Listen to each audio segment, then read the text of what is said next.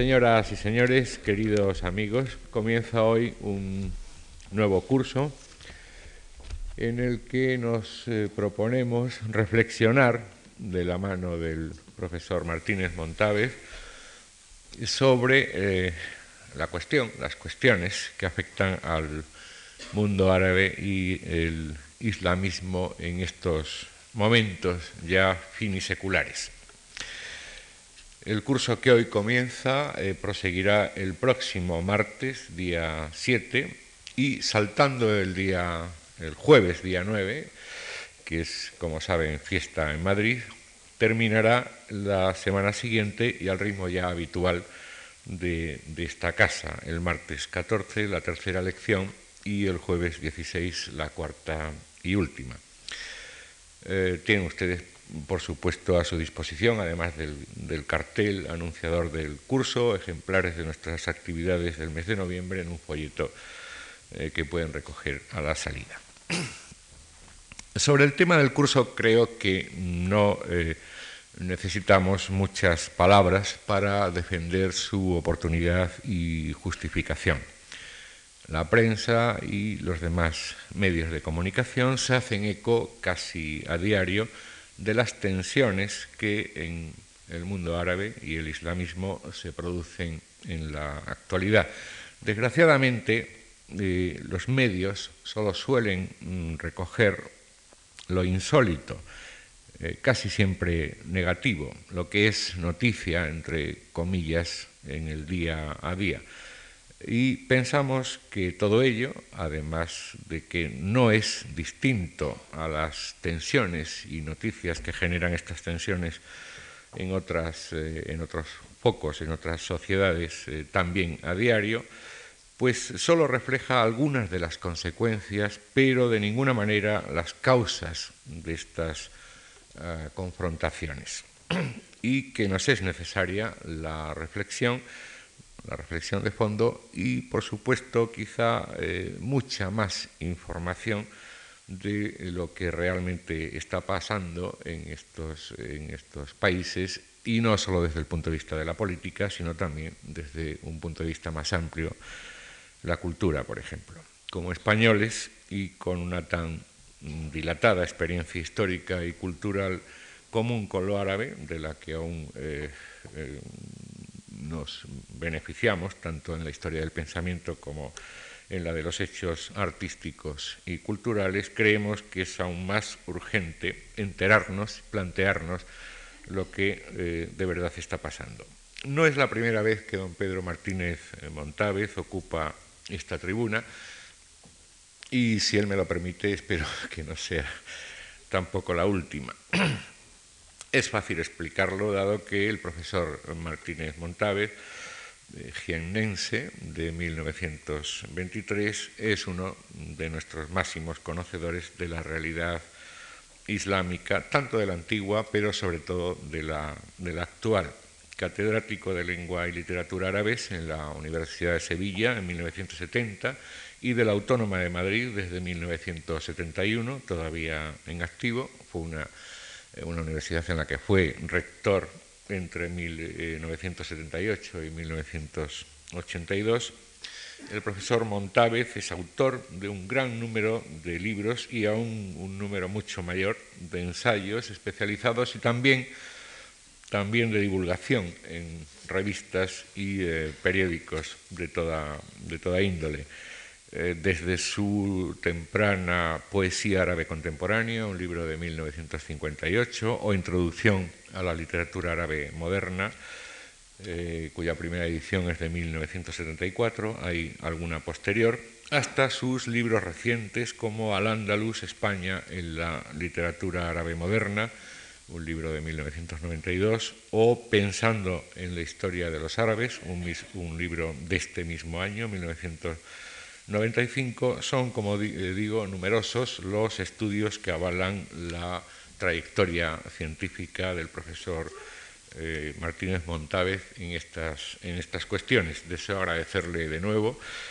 su eh, colaboración en nuestras actividades, no solo en cursos, sino también escribiendo para nuestras revistas, el boletín informativo de esta fundación o la revista Saber Leer, y quiero agradecérselo de nuevo muy, muy profundamente y a todos ustedes el que nos acompañe hoy. Muchas gracias.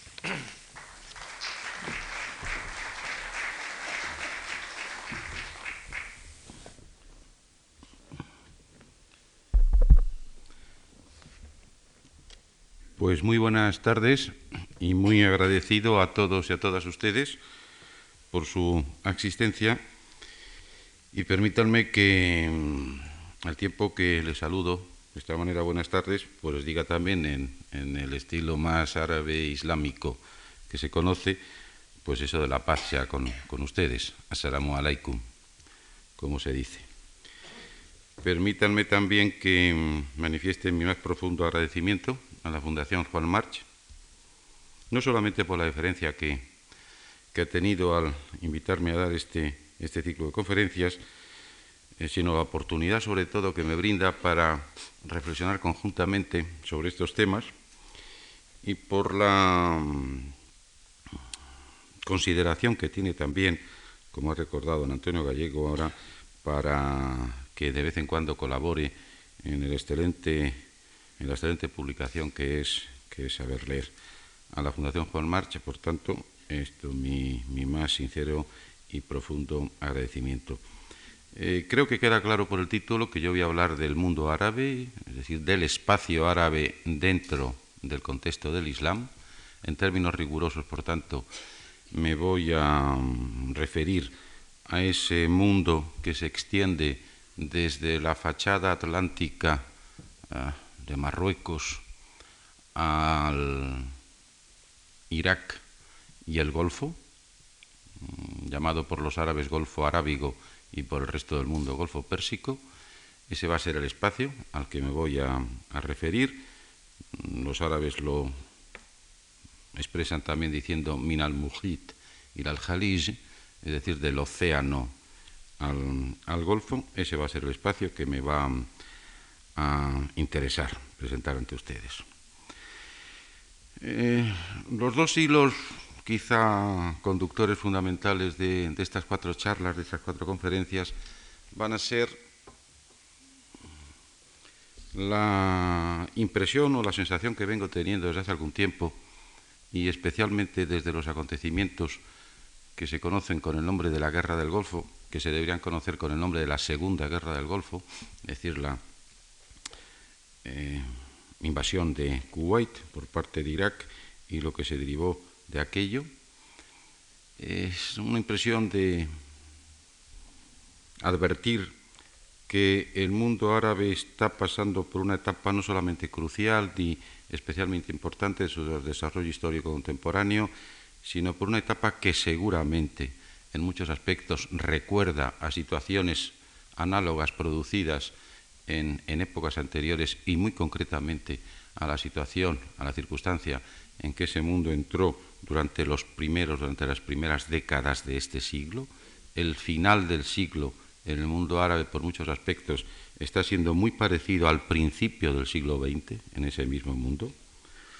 Esta impresión que yo tengo desde hace algún tiempo está mejor formulada todavía en un pequeño fragmento de un trabajo bastante reciente que les voy a leer de un excelente periodista y politólogo árabe, el conocido Muhammad Hassanain Haikal, que dice exactamente así, pongámonos de acuerdo al principio en que estamos ante cambios tremendos que no están vinculados al traslado de un siglo a otro, ni de un segundo a un tercer milenio. En verdad, lo que ahora contemplamos o estamos a punto de contemplar no es tan solo un final o principio de siglo o de milenio, sino que es la apertura de una era en la marcha de la historia. Y el mismo Haikal insiste después de esta manera,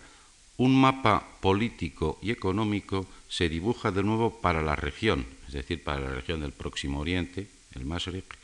un mapa político y económico se dibuja de nuevo para la región, pienso que más importante y peligroso que el antiguo mapa Sykes-Picot. Ustedes que el, Sykes-Picot fue el, el proyecto producido durante la Primera Guerra Mundial y que prácticamente abrió eh, el mundo árabe contemporáneo a la situación, a la situación actual.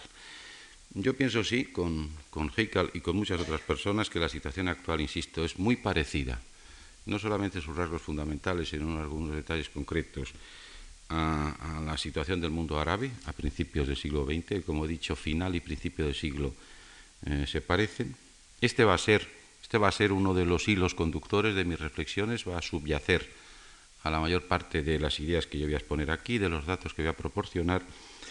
Y una segunda mm, idea clave también de mi reflexión y de mi exposición es la, esa ya no impresión, sino convicción, convicción total que ya tengo de que la visión occidental, la visión que se ha producido en la Europa occidental sobre el mundo árabe islámico es mayoritariamente, muy mayoritariamente y muy habitualmente una visión muy polarizada, una visión muy polarizada, muy radicalizada, muy reduccionista,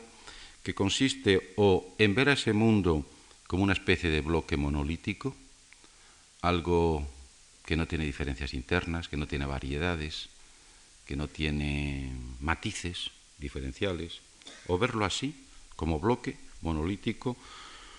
o verlo como una, todo lo contrario, como una justaposición de fragmentos múltiples, de piezas carentes de cualquier tipo de nexo, de trabazón o de vínculo. O se ve un mundo árabe, como digo, monolítico, o se ve un mundo árabe absolutamente despiezado. Esta es la visión básicamente occidental, es decir, la visión desde fuera. Y si ese mundo se contempla desde dentro, las cosas eh, se van a ver de manera bastante distinta y es lo que voy a tratar de exponerles a ustedes. Es decir, se van a ver fundamentalmente como suele ocurrir casi siempre, como un espacio determinado, un conjunto de pueblos, de sociedades, en donde hay una serie de elementos y de factores que pueden contribuir a la coordinación y eventualmente en algunos casos a la unidad o su expresión en formas unitarias y otros elementos, es decir, elementos diríamos de convergencia y otros elementos que justamente actúan en sentido contrario. Elementos de divergencia que llevan, eso sí, a la separación, a la confrontación, a la falta de coordinación. Yo creo que esa visión polarizada en el mundo occidental se ha producido porque la primera, la de ver al mundo árabe como bloque, como bloque monolítico, pienso que es básicamente una, visión de tradición romántica, de toque romántico, al menos fuertemente espiritualizada, en tanto que la segunda, pero fundamentalmente con un mundo en añicos, despiezado, fragmentado, es básicamente una visión de carácter más bien materialista, mm, de carácter o una visión que carece de la introducción y de la actuación de esos elementos románticos o parcialmente espiritualizados a los que me refería antes. Voy a ir en, este en esta primera conferencia, aunque sea de manera muy apresurada, lo siento, voy a ir refiriéndome a una serie de esos factores que, como digo, pues actúan,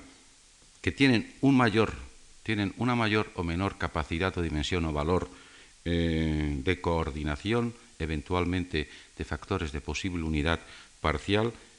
que pueden ser, por tanto, fundamentalmente elementos o factores convergentes, y otros elementos que actúan de la manera contraria, insistiendo en un punto concreto, que hasta los que son básicamente convergentes en ocasiones entran en una actuación de divergencia y los que son divergentes en ocasiones se producen en una mm, actuación, digamos, también de eh, convergencia. Pasando brevemente, repaso a estos factores, a estos elementos constitutivos estructurales principales, nos encontramos ante uno, el primero para mí, que es la lengua.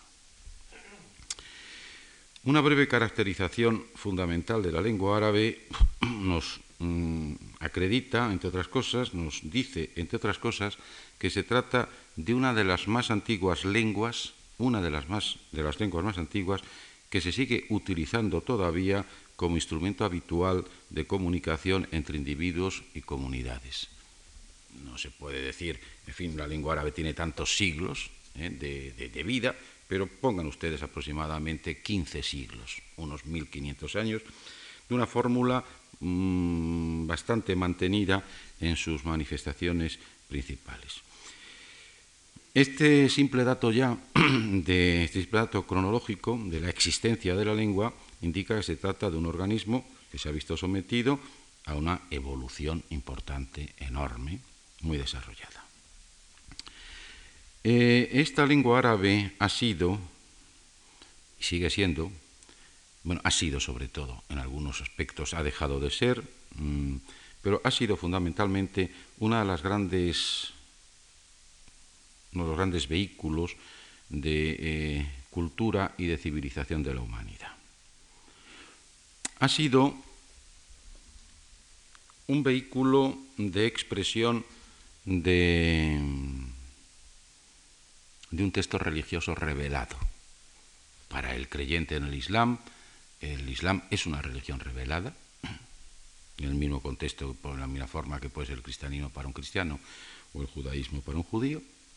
La primera característica, por tanto, de la lengua árabe es que ha sido el vehículo de expresión de un texto religioso revelado para su creyente. Ha sido el vehículo de expresión de una espléndida literatura, venida a menos seguramente y sobre todo poco conocida en los momentos actuales, pero que en términos históricos se ha tratado de una espléndida literatura tanto en aspectos cuantitativos como cualitativos, ha sido un vehículo de comunicación científica, recuerden ustedes simplemente que buena parte del patrimonio científico medieval se expresó en lengua árabe, ha sido un vehículo de comunicación cultural,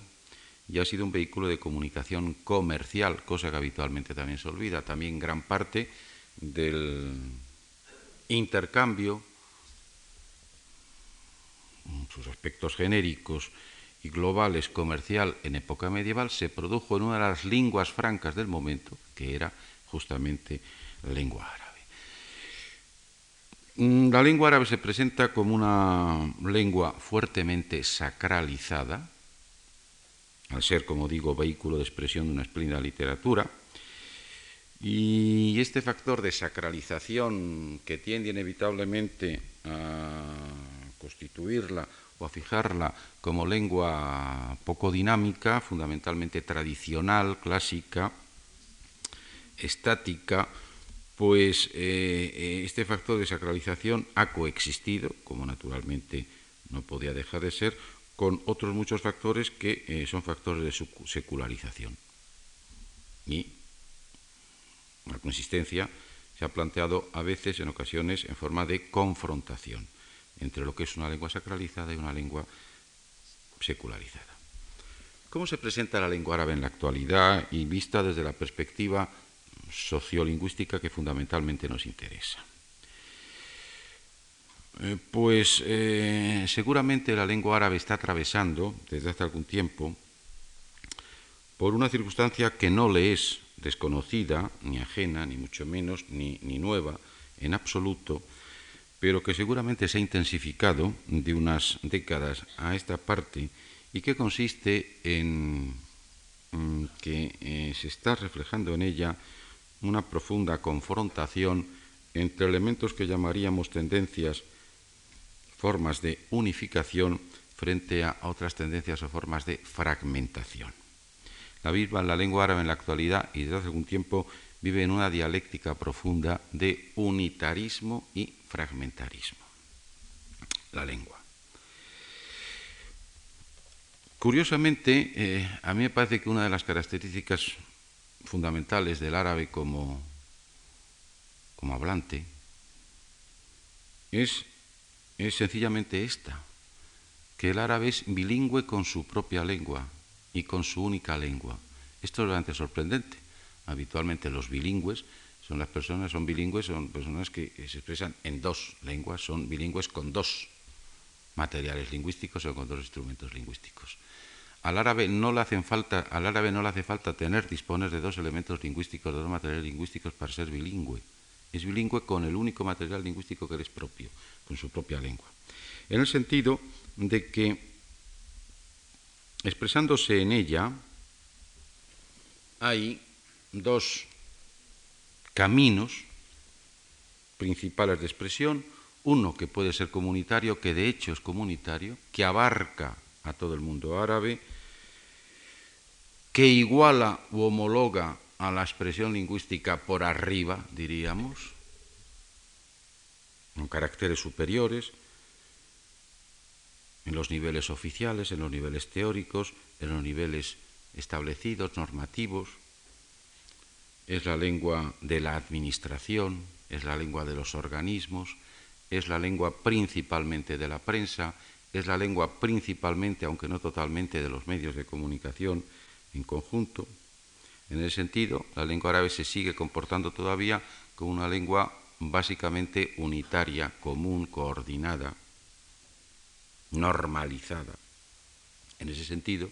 un árabo hablante de cualquier parte del mundo árabe que cuente con el suficiente bagaje cultural puede entenderse perfectamente con otro árabe hablante de cualquier otra parte del mundo árabe que cuente con eh, un bagaje eh, cultural y de formación similar. En ese sentido, por ejemplo, se entiende que los organismos interárabes no necesiten servicios de traducción. La Liga Árabe, por ejemplo, no tiene servicio de traducción, tiene servicio de traducción del árabe a lenguas extranjeras o de lenguas extranjeras al árabe, pero no tiene un servicio de traducción interárabe porque el único vehículo lingüístico de trabajo en la, lengua árabe, en la, Liga Árabe es la propia lengua árabe. La ISESCO, por ejemplo, el organismo similar a la UNESCO, pasa lo mismo. La ISESCO, el organismo similar a UNESCO en el mundo árabe, pasa lo mismo. Los árabes, insisto, para entenderse en ese plano normativo, oficial, superior, administrativo, institucional, no necesitan recurrir a ninguna lengua, porque se entienden, se entienden todos ellos en su, en su propia lengua. En cambio, paradójicamente, como digo, y al ser bilingües con su propia lengua, en la expresión, en la manifestación cotidiana, en la manifestación del mundo de la emoción, por ejemplo, del mundo del afecto, del mundo de la expresión espontánea, en la lengua de todos los días o de casi todo el día, la verdad es que las diferencias son importantes, en ocasiones eh, netas y claras, entre una de las variantes, cualquiera de las variantes dialectales del árabe y la otra. Esto es lo que permite decir que el árabe es bilingüe con su sola lengua en una circunstancia que es absolutamente diferente a la de los otros, otros a de todos los otros bilingües hablantes de la, humanidad. Esto es lo que permite afirmar que el árabe se homologa unitariamente por arriba y se fragmenta por, por abajo. Quizá, siendo más gráfico, podría decirles, y sí, les digo, que el árabe se, escribe prácticamente igual en todas las partes del mundo árabe y se habla de manera más o menos diferenciada entre unas partes y otras. Esta es la curiosa paradoja en la que eh, se mueve ese primer elemento social absolutamente clave y absolutamente fundamental para ir diseñando con otros lo que podríamos llamar una identidad colectiva, o las diversas variantes de una identidad colectiva. Todo esto hace que no pocos interesados por estas cuestiones, y yo mismo también, nos hagamos desde hace tiempo una pregunta que es sencillamente esta. ¿Se encuentra el mundo árabe en la actualidad o está a punto de encontrarse en una situación lingüística similar a la que se produjo en lo que conocemos con el nombre de la Romania, con la fragmentación del latín? ¿Está atravesando el mundo árabe una circunstancia parecida o no? Es una pregunta de enorme envergadura, es una pregunta de enorme entidad que no tiene, como pueden ustedes suponer de inmediato, un interés ni una aplicación estrictamente lingüística eh, simplemente, sino que la tiene justamente de gran importancia, de gran importancia social y de gran importancia política también. ¿Podrá mantenerse el mundo árabe de una manera suficientemente coordinada ya a partir de la sustancia, ya a partir del, del fundamento de la lengua o inevitablemente tenderá a la fragmentación cada vez más acumulada, cada vez mayor y aumentarán por tanto las diferencias. Eso es lo que la lengua nos presenta. ¿Qué pasa con la religión, que es seguramente el segundo factor común, principal de ese mundo árabe? Caracterizando brevemente el, al Islam también, les diré que, bueno, esto evidentemente es obvio, pero seguramente hay que recordarlo de vez en cuando, que se trata de una de las tres grandes religiones reveladas, que por tanto da lo que podríamos llamar un sentido o un significado a la existencia, eso es básico, en las religiones, dar un sentido, un significado a la existencia muy concretos y tanto a la existencia del hombre como criatura, como a la existencia del como criatura, como individuo, como a la existencia de ese individuo como, y de esa criatura como miembro de una comunidad. La vida material en el Islam, como en cualquier religión, y especialmente las reveladas, está inevitablemente vinculada a la vida espiritual. El más aquí es en buena medida el más allá o está rigurosamente ligado al más allá. Como todas las religiones reveladas, el Islam posee una evidente y casi insuperable dimensión o vocación expansiva, universalista, ecuménica, internacional y, si llega al caso y resulta absolutamente necesario, agresiva. Esto creo que no eh, asombrará a nadie si se recuerda que las religiones reveladas tienen esa vocación, como digo, expansiva, internacional, universalista, ecuménica y se comportan de forma resueltamente agresiva cuando han tenido de comportarse. El Islam en eso pues es similar a las otras religiones reveladas. Propio del Islam es que regula y normativiza la relación del individuo con Dios, con la colectividad y con él mismo. El Islam proporciona una ética material directamente vinculada a una metafísica trascendente. La estricta relación de la criatura con el Creador es una relación fundamentalmente individual. Característica propia del Islam también es que es una religión con carencia, y si no con carencia, con escasa presencia de lo que llamaríamos intermediarios. La relación del individuo, insisto, con el Creador es directa, individual, concreta, precisa. Y característica también del Islam es que no, han no ha alcanzado en ella, al menos en la modalidad primera, lo que llamamos el, mundo de la sunna, es que no ha alcanzado en ella la dimensión que ha alcanzado en otras iglesias, especialmente la cristiana, una institución, esa institución que conocemos con el nombre de iglesia. Aunque hay elementos, organismos que de alguna manera se comportan parcialmente parecida, no existe en el Islam al menos en el Islam suní, insisto, algo que se pueda equiparar, algo que se pueda equiparar en todos los aspectos a la actuación de la Iglesia. En conjunto, el musulmán, esto lo dijo desde hace bastante tiempo un ilustre eh, pensador argelino, mm, Ali Merad, en conjunto el Islam mm, se propone, entre otras varias cosas, formar un individuo, un hombre, que se mueve en una difícil dialéctica de conciliación de ser solitario y ser solidario. Esto es algo que caracteriza bastante al musulmán. Sentirse tanto, expresarse tanto como hombre solitario como hombre solidario. El Islam en el mundo árabe, que es el que a mí me interesa, se ha presentado en dos modalidades principales, el mundo de la sunna y el mundo de la shia,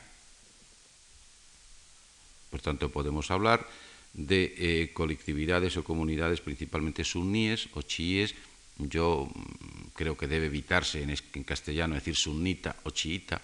por ejemplo. Creo que un, empleo correcto de nuestra lengua debe llevar a, emplear el, sufijo castizo y decir sunni o chií. ¿Cómo reaccionaríamos si, por ejemplo, se dijera los libros alfonsitas? ¿verdad? Pues creo que reaccionaríamos bastante mal. Bueno, pues vamos a dejar de decir sunnita, o menos lo posible, decir chiita, sunni o sí. A mí no importa ahora que, en fin, decirles a ustedes que diferencias más o menos importantes puede haber entre el mundo de la sunna o el mundo de la shia, sí simplemente hacer las indicaciones fundamentales siguientes, que son estas. En lo dogmático o en lo propiamente teológico, las diferencias entre sunna y shia son escasísimas y en gran aspecto en algunos momentos son prácticamente nulas. Son diferencias, de muy escasa entidad. Y aplicado el término dogmático cuando no tendría que haber empleado para el Islam propiamente. Pero en fin, en lo, en, lo teológico, fundamentalmente, como digo, pues las diferencias entre Sunna y Shia son, son escasas y son en muchos aspectos excepcionales. En donde sí se advierten diferencias importantes históricas que se reflejan en la actualidad es en lo siguiente. En la mayor proclividad que la Sunna ha tenido para mantenerse en situación de integración, el mundo de la Sunna no se ha fragmentado de una manera tan intensa como se ha fragmentado el mundo de la Shia. La Shia ha estado sometida a un proceso de fragmentación constante, permanente y mayor, sin duda. En términos globales, por tanto, la Sunna se mantiene más integrada que la Shia. Esa es una primera característica fundamental. En términos generales, por tanto, también la Sunna ha practicado el poder o ha contado con parcelas y esferas de poder en mucho mayor grado que la Shia dentro del mundo árabe. Los suníes han sido básicamente los gestores y los aplicadores del poder en el mundo árabe. Vuelvo a repetir que en el mundo árabe, en otras partes del mundo islámico no, pero en el mundo árabe sí. Y puede afirmarse que es bastante infrecuente, en algunos aspectos hasta excepcional, que eh, las colectividades chiíes hayan podido practicar, acceder al poder y practicarlo. Esto ha llevado a que el mundo de la Shia también sea un mundo mm, que se haya situado, que se haya movido en términos de mayor marginación, tanto política como social, que el mundo de, la, de la sunna. Estas son, insisto, las tres cualidades o las tres características fundamentales. El mundo árabe es muy mayoritariamente sunní. La sunna ha estado sometida a un proceso de fragmentación mucho menor que la, shia. Se ha mantenido en unos términos de integración, si no totales, sí en contraste con la shia, eh, más, mucho más apreciables, y ha ejercido más el poder. No se ha movido en un ámbito fundamentalmente o mayoritariamente de marginación como ha sido el mundo de la, de la Shia. Aunque les he indicado, y es verdad, que, que la Shia es muy mayoritaria en el mundo árabe, conviene hacer algunas pequeñas precisiones también, porque creo que son pertinentes. Ese mayoritarismo es casi unanimidad en el norte de África, en lo que nosotros conocemos con el nombre de Magreb. Es muy mayoritario, pero no es tan, no lo es tanto en la mayor parte de los países del Próximo Oriente o del Masrek y en forma más o menos localizada, Shia, Shia y Sunna se equiparan cuantitativamente o casi se equiparan en algunas, eh, en algunas circunscripciones, en algunos territorios muy concretos. Por ejemplo, en el Líbano,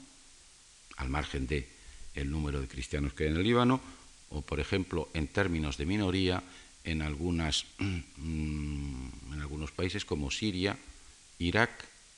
en donde posiblemente Sunni y Shia están bastante equiparadas también cuantitativamente, y no olviden ustedes que importantes minorías chiíes suelen encontrarse en la mayoría de los estados petroleros del Golfo.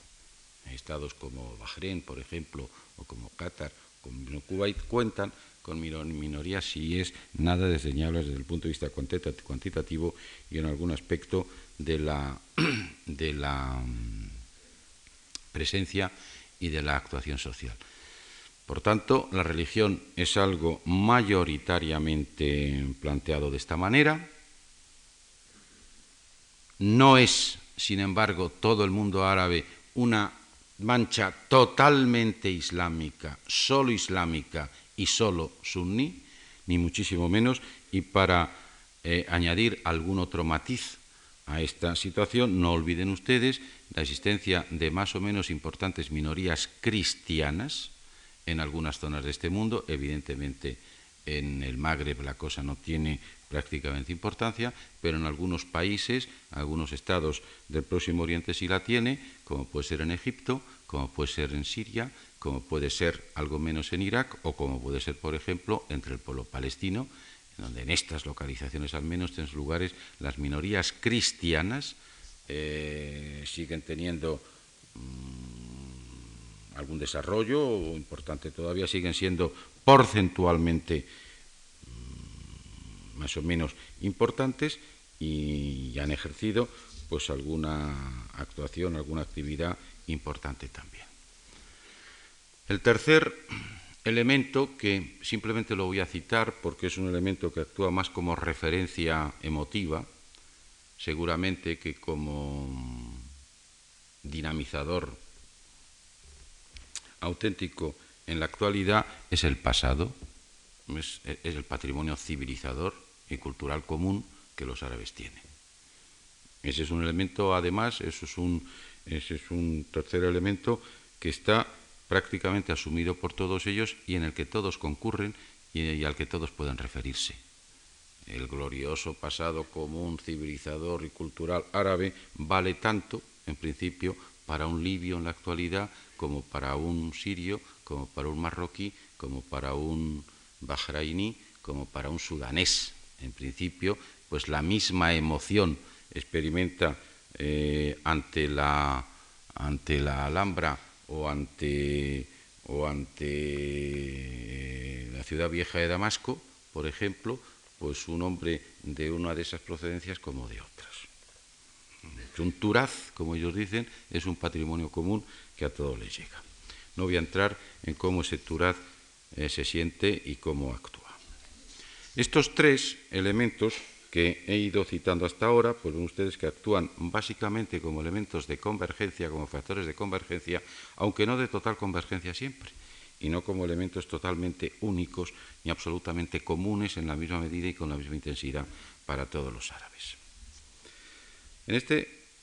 panorama que vamos trazando, veamos qué pasa con otras realidades que, son menos espirituales seguramente, que corresponden menos al mundo de lo de lo espiritual y más al mundo de lo material. Fijémonos en el territorio ocupado por los árabes. Reconstruyan ustedes idealmente, mentalmente. El espacio árabe es un espacio afroasiático, o quizá habría que decir de una manera más correcta, asiático-africano, para dar más importancia al elemento primero, al asiático que al africano, pero en fin, en cualquier caso, un espacio afroasiático o asiático-africano, ampliamente mediterráneo, cosa que se olvida, ya volveré a esto en otra conferencia, en fin, lo pormenorizaré más, un espacio, como digo, asiático-africano, ampliamente mediterráneo y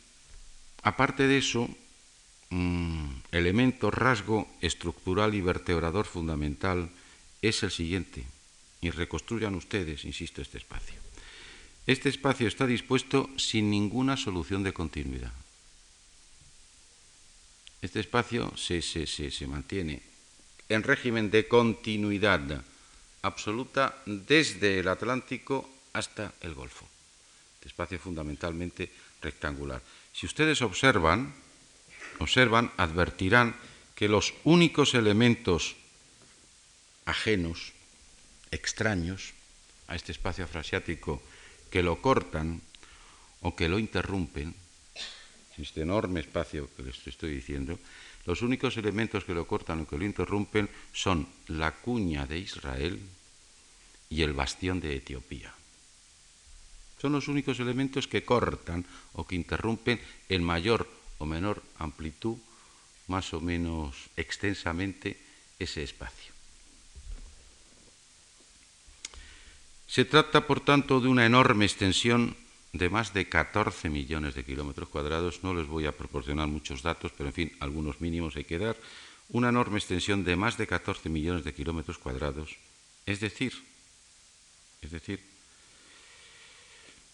algo menos que una vez y media toda Europa. Calculen ustedes que toda Europa son aproximadamente unos 10 millones de kilómetros cuadrados, pues si el espacio árabe es 14 millones de kilómetros cuadrados, es algo menos que una vez y media toda Europa, algo menos también que una vez y media toda China, o toda USA, o todo Canadá, como las tres cuartas partes aproximadamente de América del Sur, de América Meridional, y aproximadamente seis veces más que la comunidad europea. aproximadamente seis veces más que la comunidad europea. Y este enorme espacio que se mantiene, insisto, que se dispone sin solución de continuidad, excepto esos pequeños accidentes a los que me he referido antes, bueno, pequeño uno por la extensión, no por la presencia ni por la actuación, ni mucho menos, pues este enorme territorio, paradoja,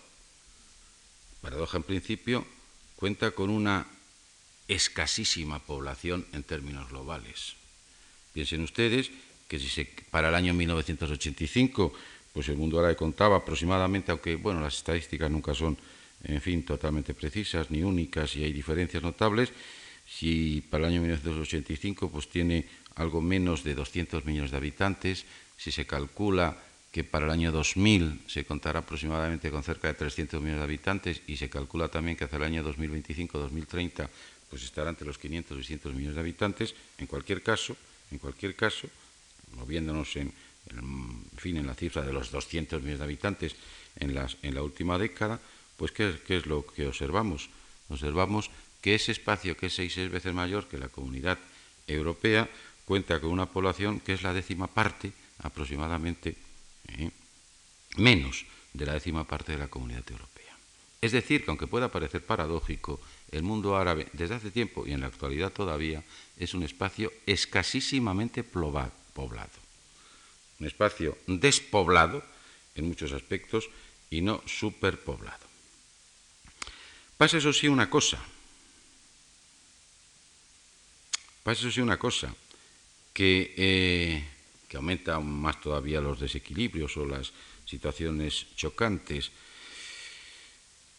Es un espacio en donde eh, la población está distribuida en términos rotundamente descompensados, muy regulares, en régimen de total desequilibrio. Lo normal, bueno, lo normal, lo más habitual, es encontrar enormes naciones, grandísimas naciones, piensen ustedes, Argelia, Libia, Sudán, Arabia Saudí, enormemente extensas y escasísimamente pobladas, como digo. O regiones relativamente pequeñas o de moderada extensión o de mediana extensión, Siria, Irak, Túnez, por ejemplo, con una población que se mueve pues en, pues en una unos niveles de los 40 o 50 habitantes por kilómetro cuadrado. Esa situación está mm, de alguna manera eh, alterada y va a ser un dato que en el inmediato futuro va a intervenir y a influir cada vez más por la alta tasa de crecimiento anual que tienen estos países alrededor del 3% y por el progresivo e incrementado rejuvenecimiento de esta población. En términos globales también, pues ya se sabe, se viene diciendo y repitiendo y una otra vez que en términos genéricos más del 50% de la población del mundo árabe es una población menor de 20 o de 25 años. Estos son dos factores, por tanto, que, van, que están alterando esa situación general en que todavía se mantiene de enorme extensión y escasísima población y que desde luego en el curso de los años va a dar un vuelco importantísimo a la, situación. Pero el territorio es hasta ahora fundamentalmente en los términos en que, en que, en que lo digo. Los elementos, por tanto, que contribuyan a la convergencia, que contribuyan a la coordinación, que contribuyan a la acción común, son muy pocos, muy escasos, frente a los que tienen una actuación, una presencia, una actividad no solamente distinta, sino, sino contraria. Piensen ustedes que en eso que nosotros llamamos mundo árabe, pues se puede encontrar un país como, como Argelia o como la Arabia Saudí, con sus más de dos millones de kilómetros cuadrados, es decir, como aproximadamente pues cuatro veces la península ibérica, cuatro, cuatro veces y media la península ibérica, con la escasísima población que la Arabia Saudí tiene todavía, y junto a ella, pues un país como Bahrein, por ejemplo, con sus poco más o menos 700 kilómetros cuadrados y una población de unos 300 o 350.000 habitantes. Y junto a eso situaciones como, como Sudán y Yemen, por ejemplo, o como, o como Siria y, y Kuwait, otras cuestiones por el estilo. Entonces la desproporción, el desequilibrio y la falta de comunidad entre los diversos elementos integrantes territoriales del mundo árabe es evidentemente un dato de primerísima importancia. Y en términos muy generales, por lo mismo se puede decir de la sociedad. La sociedad, lo que nosotros conocemos o tratamos de ver todavía como sociedad árabe es tan absolutamente diferente según los diversos países que lo constituyen, que yo creo que ya en estas situaciones hay que hablar claramente de sociedades árabes por los, según los países que de una sociedad árabe en concreto. ¿Qué módulos homologables y, eh, de, semejanza, qué, factores eh, convergentes fundamentales pueden intervenir si nos fijamos en una sociedad, por ejemplo, como Argelia? Un país en donde prácticamente no existen minorías Sí existe, evidentemente, una sociedad marcadamente dual. Bueno, la población que podemos calificar de árabe fundamentalmente y la, la población que podemos calificar de bereber fundamentalmente. Bien, pero esa diferencia de carácter étnico se diluye, desaparece cuando, cuando nos encontramos con que desde el punto de vista doctrinal no existe. Tanto los unos como los otros son básicamente, o no básicamente, son musulmanes y suníes. Pues qué igualación o qué comportamiento semejante puede haber en una sociedad como la argelina que se dispone así, con una sociedad como la Kuwaití, por ejemplo, país que cuenta con menos de dos millones de habitantes, país en donde más del aproximadamente el, aproximadamente el 60 o el 70% de la población de los ciudadanos de Kuwait no son kuwaitíes de origen, sino ciudadanos venidos de otros países del mundo árabe o fuera del mundo árabe, es decir, inmigrantes, en donde solo el 18% aproximadamente del elemento trabajador en Kuwait es kuwaití de origen y todo el resto es mano de obra extranjera o es trabajador extranjero. ¿Qué situaciones iguales o parecidas se pueden plantear en estas sociedades que se van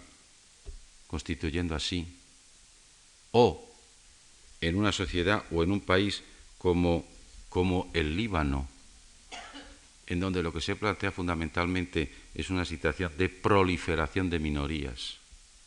En esquemas muy claros, es aproximadamente la mitad de la población musulmana, la mitad de la población cristiana en términos globales, insisto.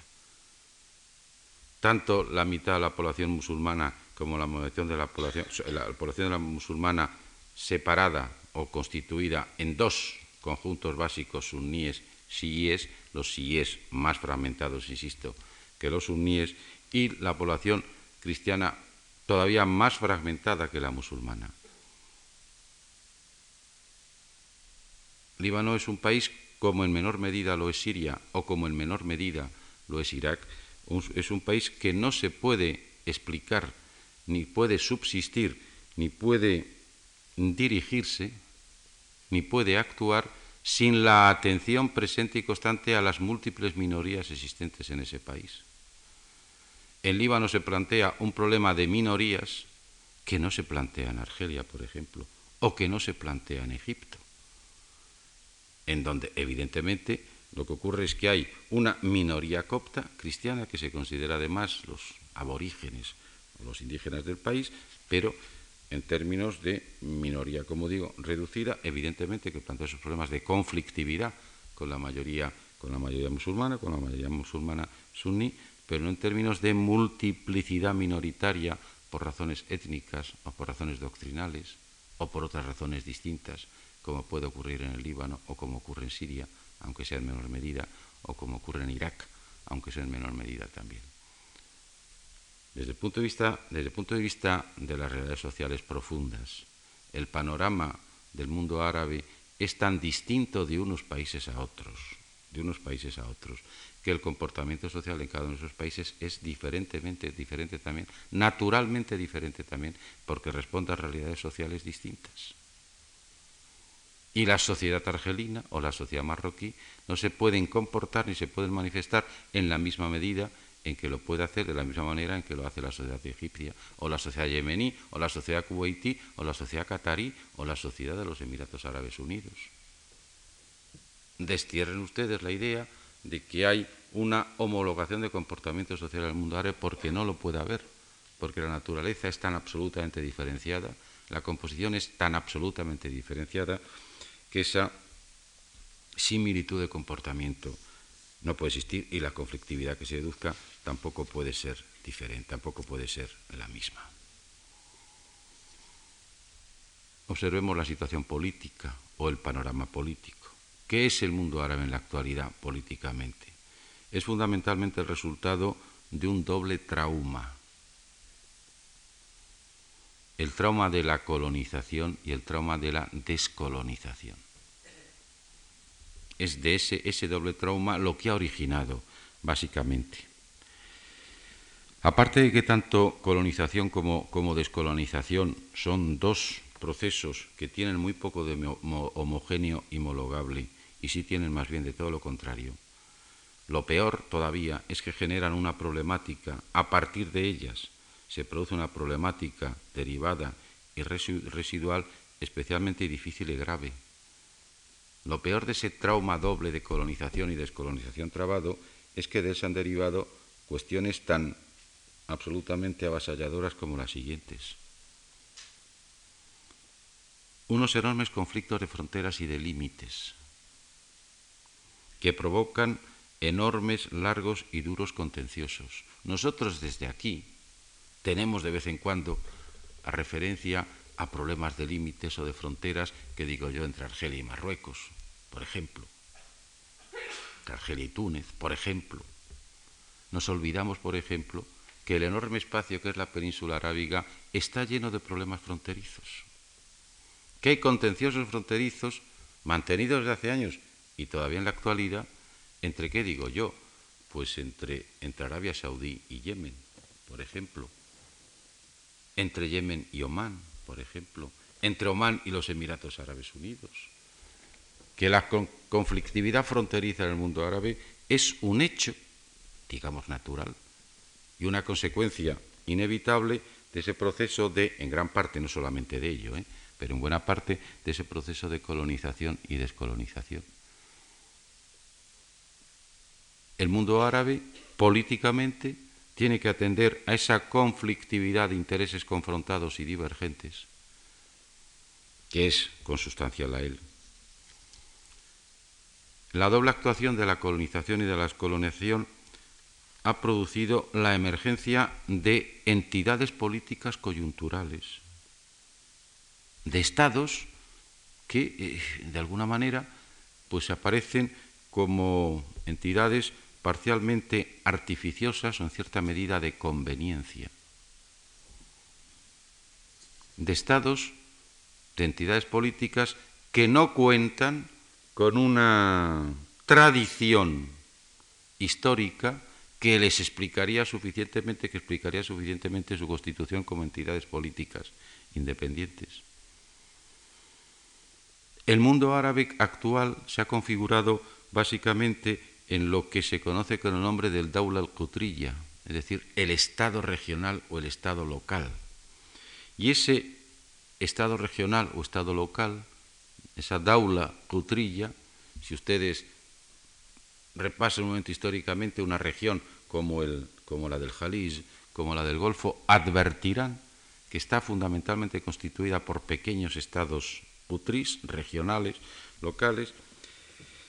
esos, estados regionales y locales tienen una absoluta necesidad de buscarse una más o menos hipotética identidad. Tienen que darse una base histórica, están necesitados de encontrarla de cualquier manera. Esos estados locales serán enormemente defensores de su, de su particularidad, de su singularidad, de su soberanía.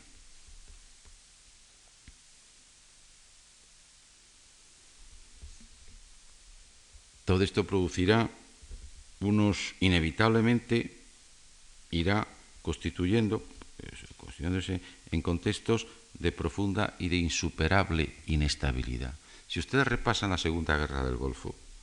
la Segunda Guerra del Golfo, en, en la Segunda Guerra del Golfo, en buena medida, se planteó esta problemática, apareció esta problemática a la que me he referido. Este mundo políticamente distribuido de esta manera, políticamente organizado así, podría contar como efecto o como elemento compensador que contrarrestara ese elemento fundamental de esa actuación fundamental de factores divergentes que contribuyen muy poco a la posible coordinación, que contribuyen muy poco a la hipotética unidad o a la actuación coordinada y conjunta, este mundo podría contar, como digo, como elementos contrarrestadores, pues con organismos interárabes, bien en un contexto total o en un contexto regional, bien en un, marco pleno o en un marco parcelado. ¿Qué organismos interárabes existen? ¿Cuáles son los organismos interárabes que auténticamente puedan responder a ese marchamo, a ese marbete con los que nos encontramos? Pues, en fin, les voy a citar unos cuantos y vamos a ver qué comportamiento tienen. El primero, el fundamental quizá, al menos teóricamente, la Liga de Estados Árabes llamada común, Liga, comúnmente Liga Árabe. La Liga de Estados Árabes es básicamente un organismo de consulta, no es un organismo ejecutivo. La Liga de Estados Árabes no tiene capacidad de ejecución. Está creada, diseñada y actúa en términos no solamente básicamente, sino estrictamente casi de consulta. algún otro organismo interárabe no ya pleno, no total, sí regional, existente, el Consejo de Cooperación del Golfo, por ejemplo. El Consejo de Cooperación del Golfo que articula a los estados de, la península arábiga, excepto Yemen, esto pues se constituye en 1981. Es decir, es un organismo muy reciente y en 1981 se constituye, ¿y qué objetivos tiene? Pues están muy claros. El objetivo es la salvaguardia de la seguridad y la estabilidad en el Golfo y la cooperación económica. Esos son los dos objetivos del Consejo de Cooperación del Golfo. La salvaguardia de la seguridad y la estabilidad en el Golfo y la cooperación económica. ¿Qué otro organismo interárabe existe? Por ejemplo, la Unión del Magreb Árabe. La Unión del Magreb Árabe la Unión del Magreb Árabe cuando se constituye en 1989, quiero decir que es de ayer, ¿qué tradición tiene? La Unión del Magreb Árabe eh, se propone la integración de los Estados miembros del norte de África, del Magreb, a nivel económico, cultural, defensivo y de política exterior, con propósito e intención de posibilitar una posterior federación plausible de acoger a otros estados árabes. Estos son los propósitos. ¿Cuál es la realidad de gestión y de actuación de este organismo interárabe? Pues les voy a, leer simplemente eh, eh, algunos comentarios muy recientemente aparecidos con motivo de la celebración de la novena ronda o de la novena reunión de la Comisión Ministerial Magrebí encargada de, del formar las estructuras básicas de la Unión, Esta reunión se ha producido hace unos días. En un periódico, uno de los periódicos que yo leo habitualmente, pues se dice exactamente esto. Dice, los ciudadanos de los estados del Magreb están a punto de olvidar que hay una unión que los incluye a todos, si no fuera porque de vez en cuando se reúnen los ministros de los estados de la Unión en esta o en aquella capital y toman acuerdos y recomendaciones para que la gente se siga acordando de esta unión que va de tropiezo en tropiezo. El tren del Magreb árabe está en la vía. Las máquinas giran, pero el tren no se mueve a pesar de que los pasajeros suben y bajan de los vagones. Hay, sin duda, un planteamiento sincero de las bases de la cooperación entre los estados magrebíes, pero no es posible llegar, llevar a cabo, pero no es posible llevar a cabo cooperación económica y comercial alguna al margen de la intermodulación política. Y esa incapacidad de llevar a la práctica del acuerdo político, dadas las diferencias profundas existentes entre unos Estados miembros y otros, y no solamente las profundas diferencias existentes, sino las confrontaciones, eventualmente no menos profundas existentes entre, unos y otros Estados, esa imposibilidad de llegar a lo que yo he traducido aquí, he traducido aquí por intermodulación política, lo que en árabe es una palabra todavía un poco más evanescente, sencillamente dicen el tanagum. En fin, tanagum lo he traducido por intermodulación porque era lo que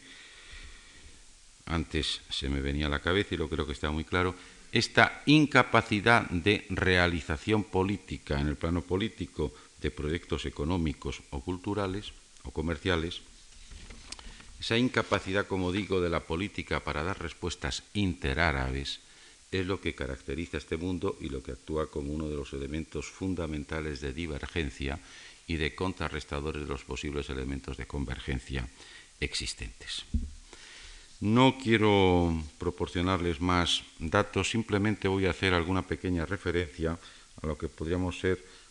podríamos indicar que fuera una, podría contribuir mínimamente a hacer un encuadre de una situación económica de ese mundo el mundo árabe pertenece fundamentalmente al mundo del desarrollo medio del subdesarrollo. Esto está muy claro. Esto está muy claro. El mundo, ningún Estado árabe está incluido en el segmento que llamaríamos del mundo del desarrollo, el desarrollo pleno. Si ustedes consultan la clasificación, esa que suele aparecer, del crecimiento en el mundo, según los distintos estados, y atendiendo a los 12 indicadores que se tienen en cuenta, pues advierte una cosa. El primer estado árabe en esa clasificación, el primer estado árabe es el Kuwait, y aparece en el puesto 52. Luego progresivamente se van situando, vean ustedes que los primeros siempre son los estados petroleros, 55 Qatar, 58 Bahrein, 67 los Emiratos Árabes Unidos, 84 la Arabia Saudí, progresivamente van así, y que en la cola de la lista, ¿eh? la cola de la lista, pues está bastante frecuentada por países árabes, 143 el Yemen, 158 Sudán, 161 Mauritania, 168 Somalia. Así es que el mundo árabe pertenece básicamente, principalmente al mundo del subdesarrollo, lo que más o menos piadosamente antes se llamaba el tercer mundo, al mundo del desarrollo, al mundo del hambre,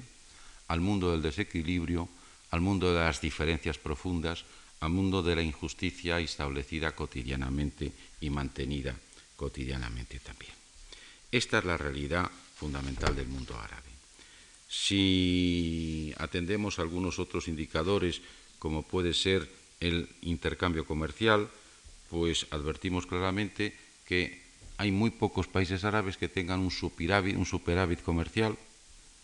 solamente son cinco, los petroleros también, Arabia Saudí, Kuwait, Omán, Qatar y Libia, estos son datos del año 1994, y apreciamos que la gran mayoría de los países árabes pues tienen un intercambio comercial absolutamente deficitario. Vean ustedes, Egipto, Jordania, Líbano, Marruecos, Túnez, Siria, Sudán, Somalia, Mauritania, Djibouti e Irak. con datos del año 1994 también. Y algo mucho más grave todavía. ¿Saben ustedes cuál es el porcentaje del comercio regional árabe? Es decir, cuál es el porcentaje de los intercambios comerciales entre todos los países árabes. Es el 9% nada más. El 9%.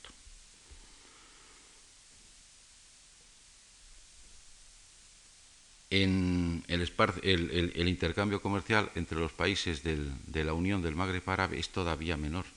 que el 9%. Quiere decir que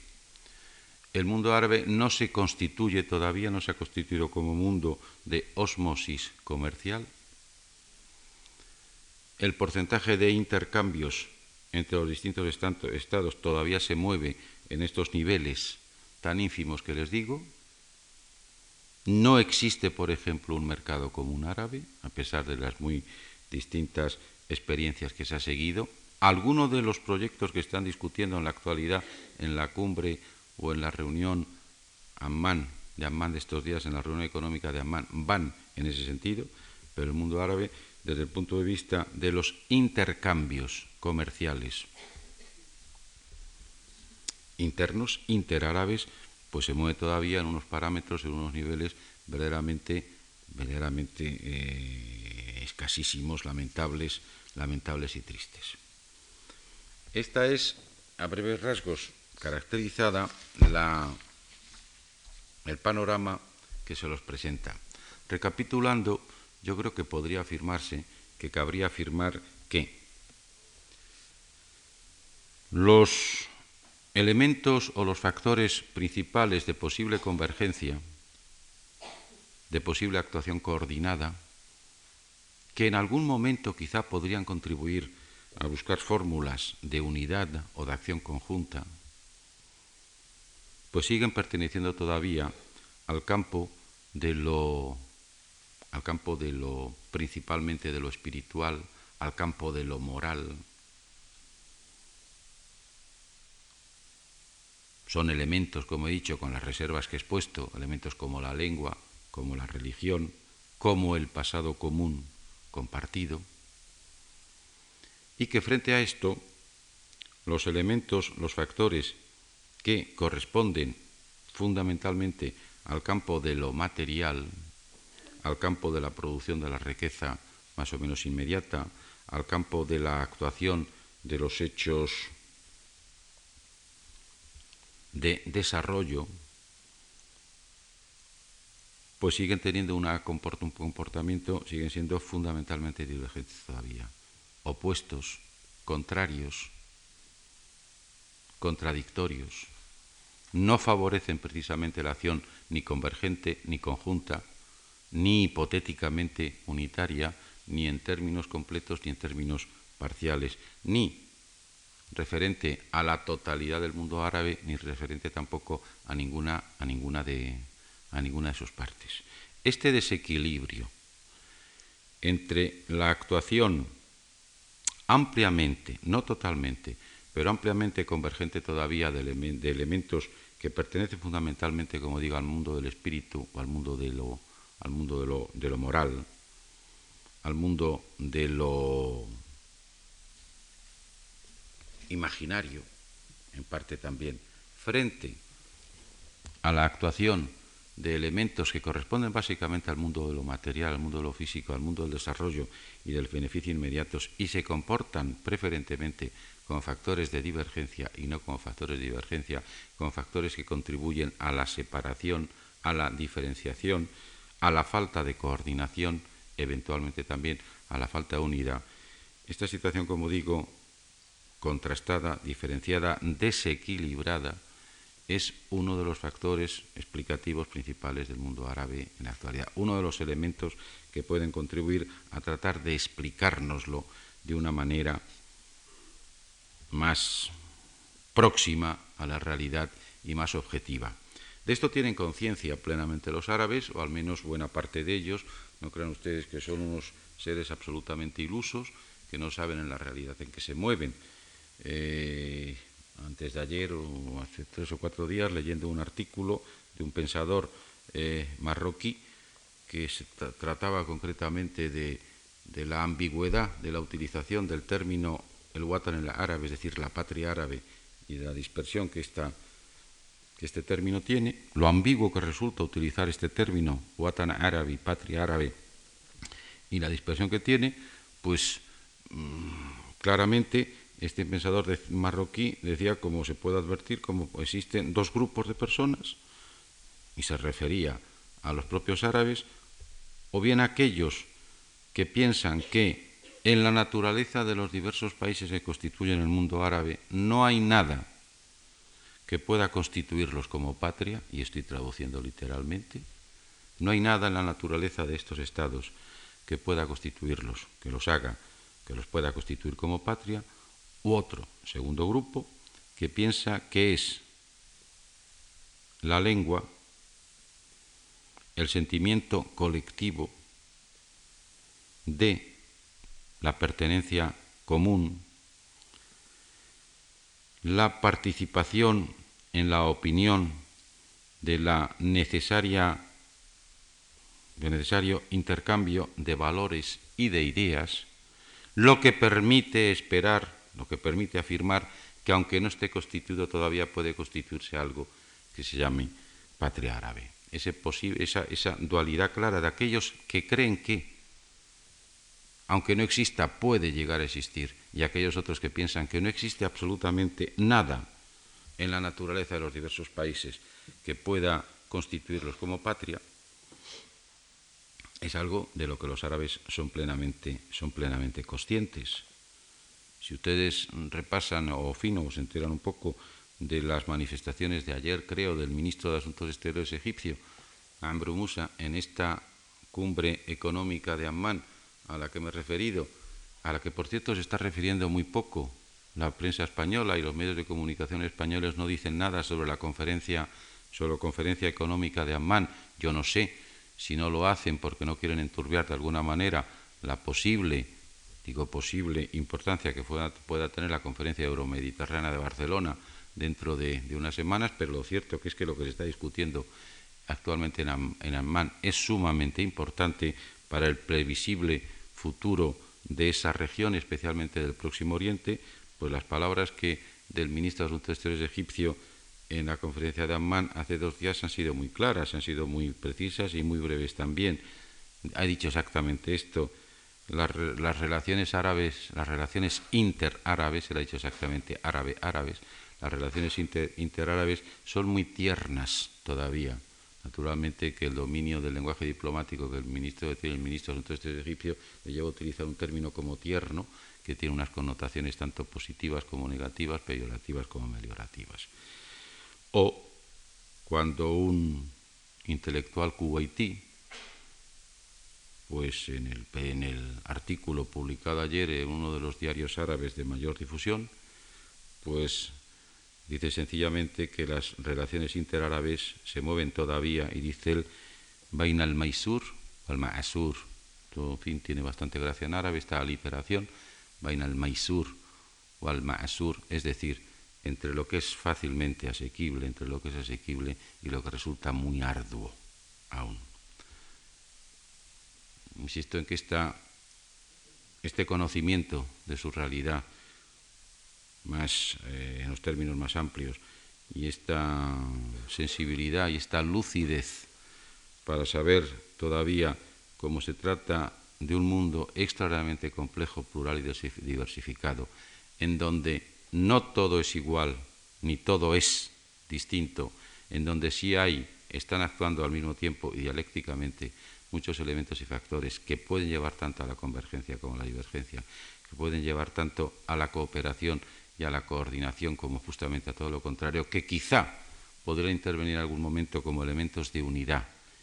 y que pueden intervenir en otro, elemento, en otro momento como elementos de separación, de fragmentación y de confrontación.